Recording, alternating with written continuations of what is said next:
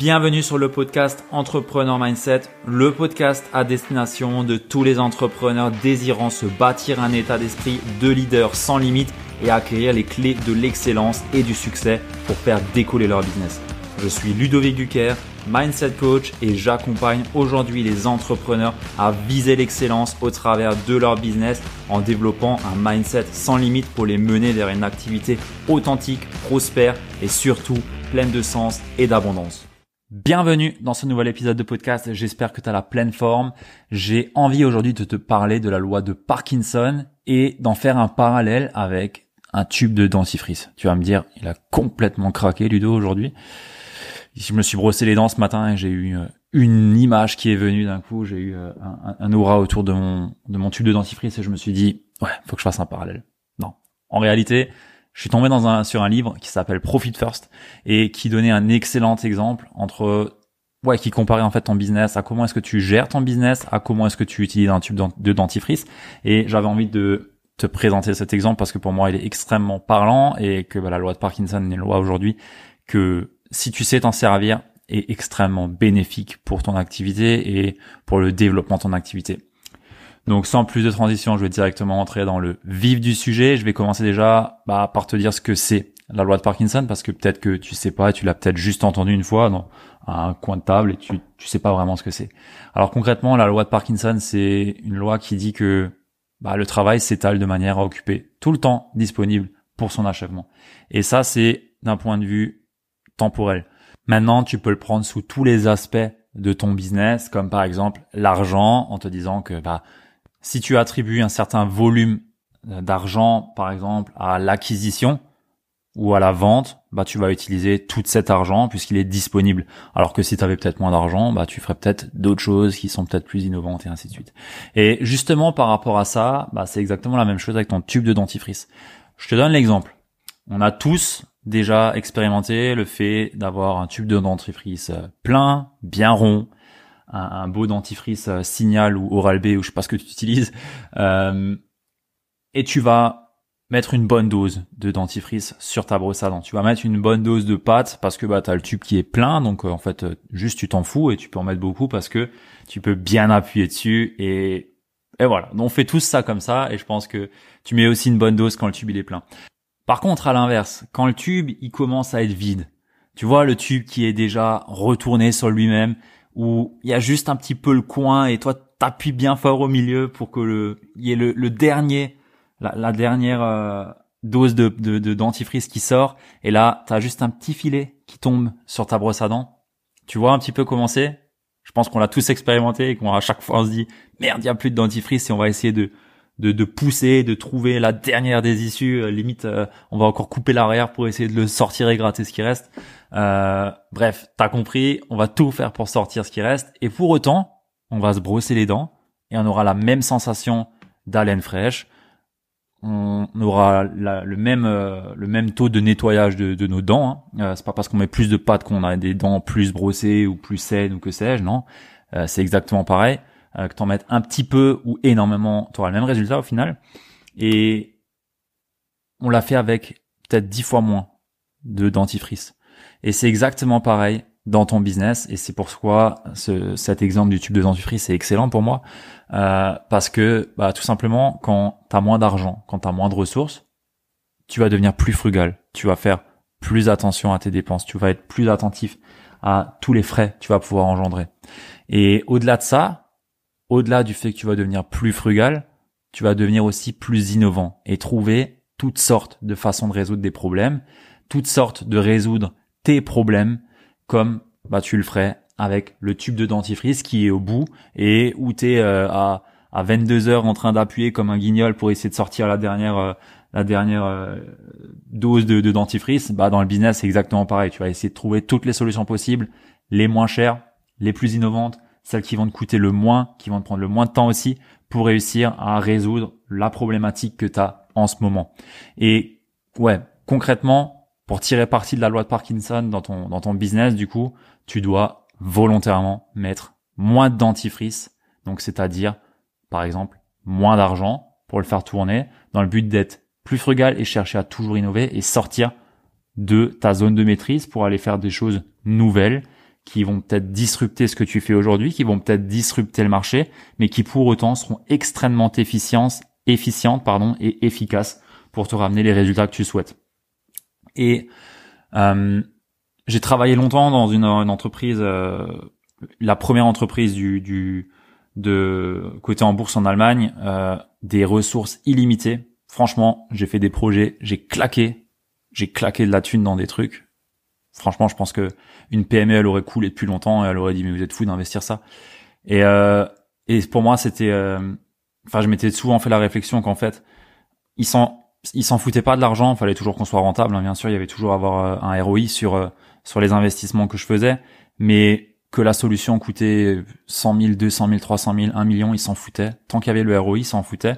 Mais surtout, ce que ça montrait, c'est que, ok, c'était profitable, c'était rentable, mais les solutions que moi je trouvais, et du coup, je m'éclatais avec, parce que forcément, quand tu achètes des trucs euh, chers, bah, c'est qu'il y a aussi de la technologie et ainsi de suite, donc je m'éclatais bien.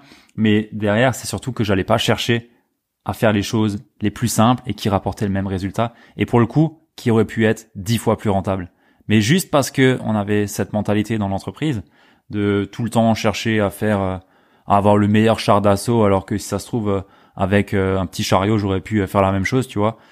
Bah, on aurait pu gagner beaucoup plus, on aurait pu être beaucoup plus efficace, beaucoup plus efficient pour avoir au final le même résultat.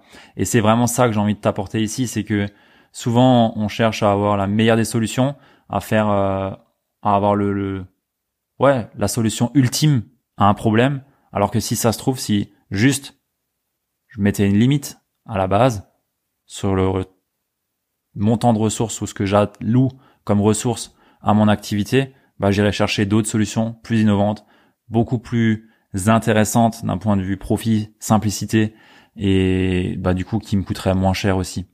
Et justement, dans ce livre qui s'appelle Profit First, euh, l'auteur nous incite en fait à repenser ce qu'est le profit. À la base, le profit, on part tous du principe que bah c'est égal à nos sales, nos ventes, donc euh, ce qu'on rentre comme argent moins les expenses, les, les dépenses. Donc profit égale entrée moins sortie. En gros, ça c'est la formule de base, tout le monde le prend comme ça, ça c'est le profit. L'auteur, ce qu'il nous invite à faire, c'est de le penser différemment. Et pour ça, il nous, a, amène la formule suivante. Vente moins les profits égale nos dépenses, nos charges. Ce qui fait que bah, tu vas automatiquement te limiter en termes de dépenses et de charges à ce qui est alloué à tes dépenses et tes charges pour toujours garder un profit.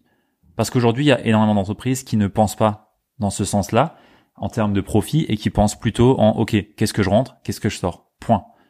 En réalité, nous, tout ce qu'on veut en tant qu'entrepreneur, c'est faire du profit.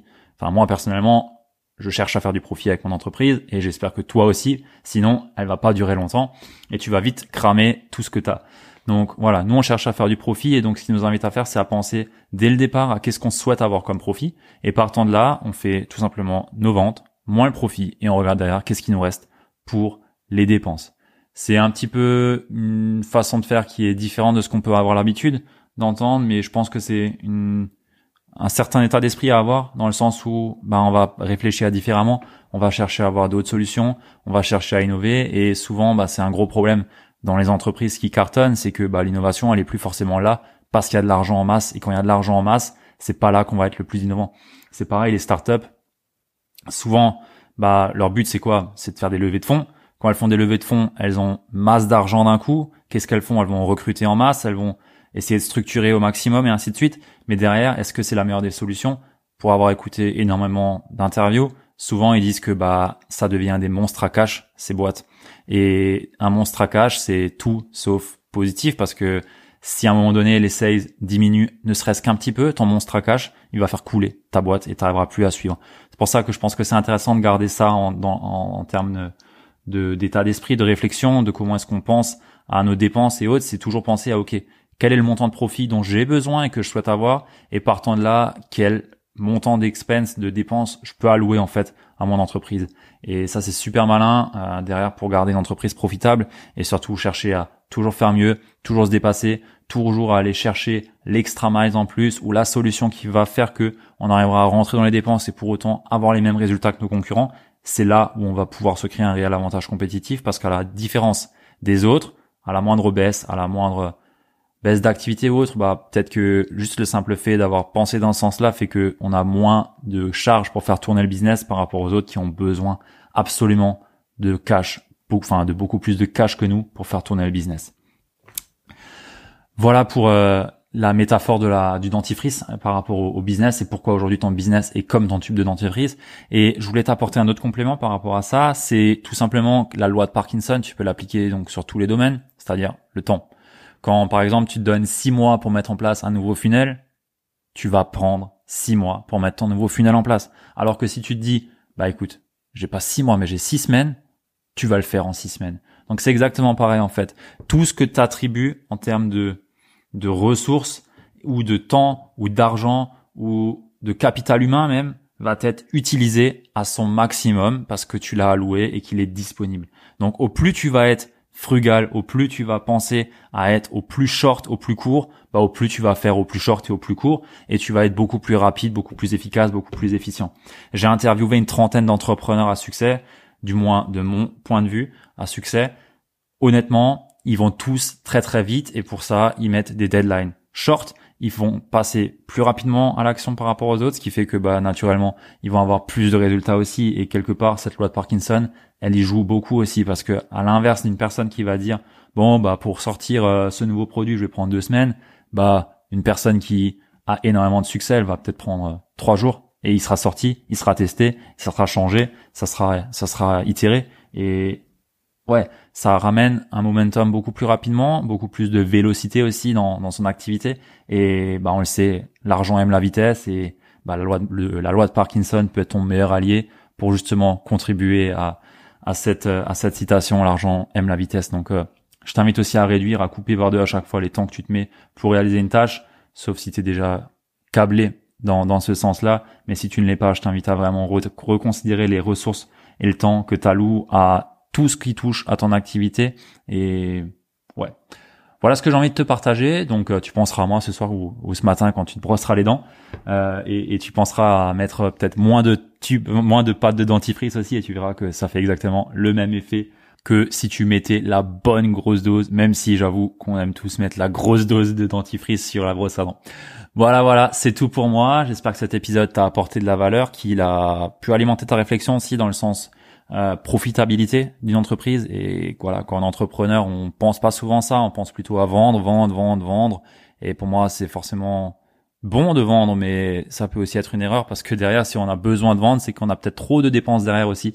Donc euh, voilà, il y a un certain ratio à, à avoir et toujours à penser d'un point de vue global en chaîne de valeur dans son entreprise pour pouvoir voir exactement où vont les ressources et où est-ce qu'on peut faire mieux. Sur ce, je te souhaite de passer une belle journée, une belle soirée et de partager aussi l'épisode à une personne à qui ça peut être utile. Je te dis à très vite. Ciao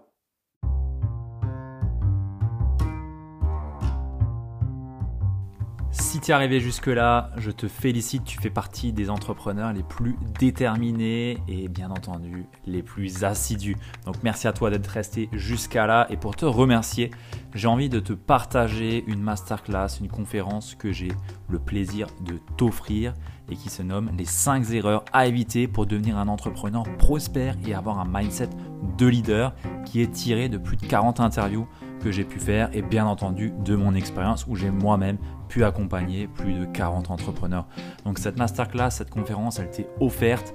Il y a 40 minutes de valeur, vraiment. Il y a vraiment de la valeur. C'est des choses que je dirais à mes clients sans retenue et c'est ce que j'ai envie de te partager. Donc tu as le lien juste dans la show note, donc dans la description de cet épisode de podcast et si ça ne fonctionne pas, je t'invite à venir me voir sur Instagram et je t'enverrai ça directement dans ta boîte de réception. Sans plus tarder, je te retrouve de l'autre côté. A plus, ciao